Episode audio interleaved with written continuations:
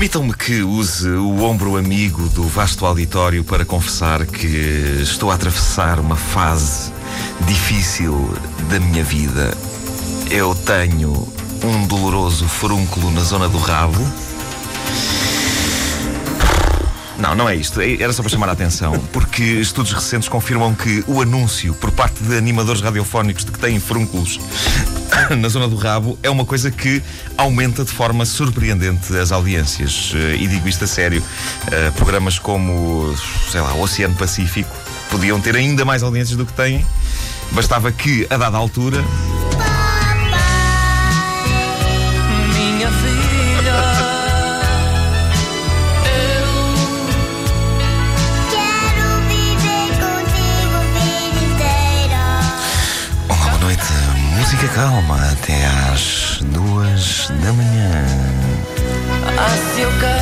Nesta madrugada suave em que tenho um frúnculo no rabo.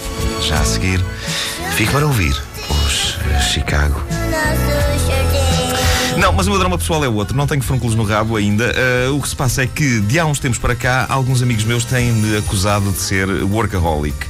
Ah, sabem o que é que eu digo a essas pessoas? Digo, "Ah", e continuo a escrever. Boa tarde fora. Ah, olha o workaholic, eu.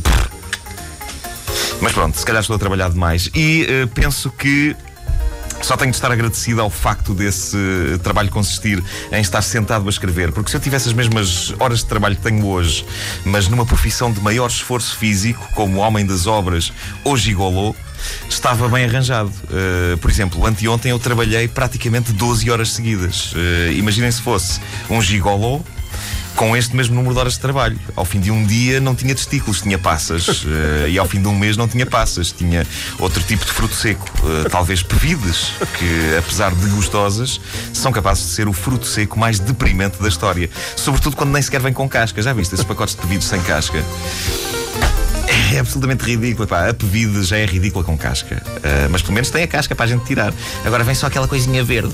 Ah, eu acho que o mais ridículo ainda são as sementes de girassol. Tens razão, tens razão. É o momento em que homem e pássaro se encontram. Ah, é verdade. Não me tinha ocorrido que as sementes de girassol são capazes de ser o fruto seco mais parvo que existe. Apesar de não saber mal, por acaso até é bom. E os pevidos também, eu adoro As pevidos também, eu também gosto de pevidos, mas isso não lhes tira o facto de ser deprimente. Ah, São chatas. Pois são.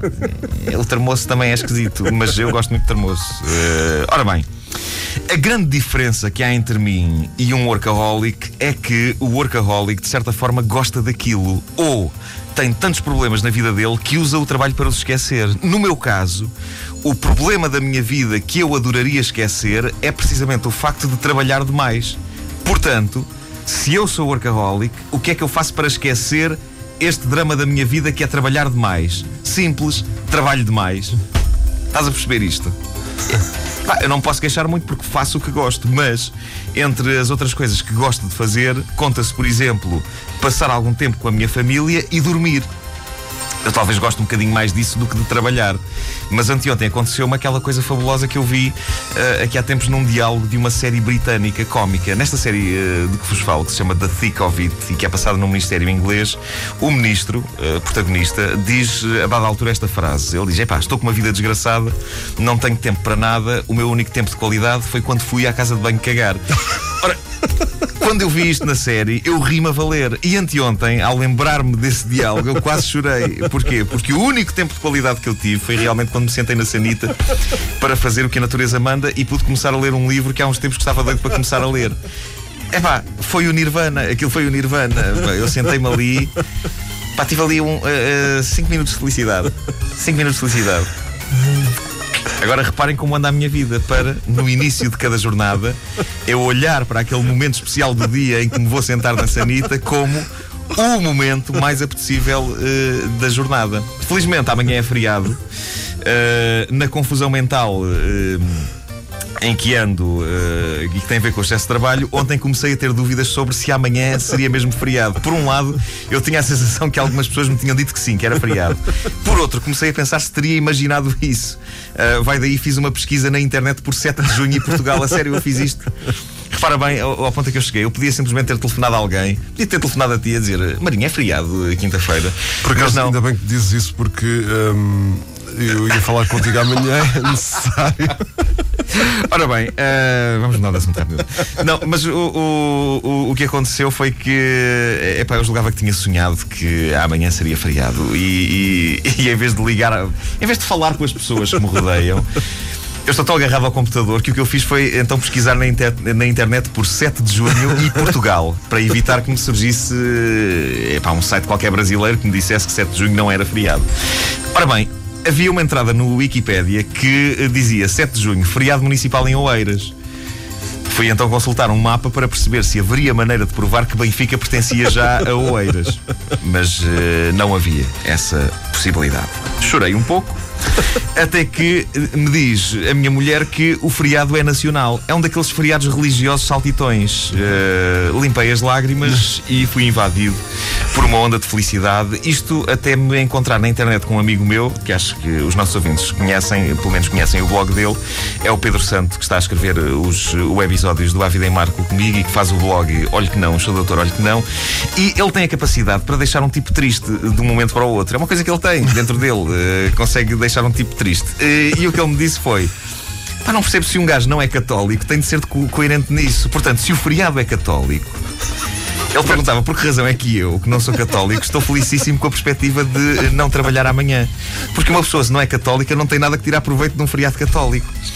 E de facto o sacana tem razão nisto. Epá, convenhamos que é um bocado parvo.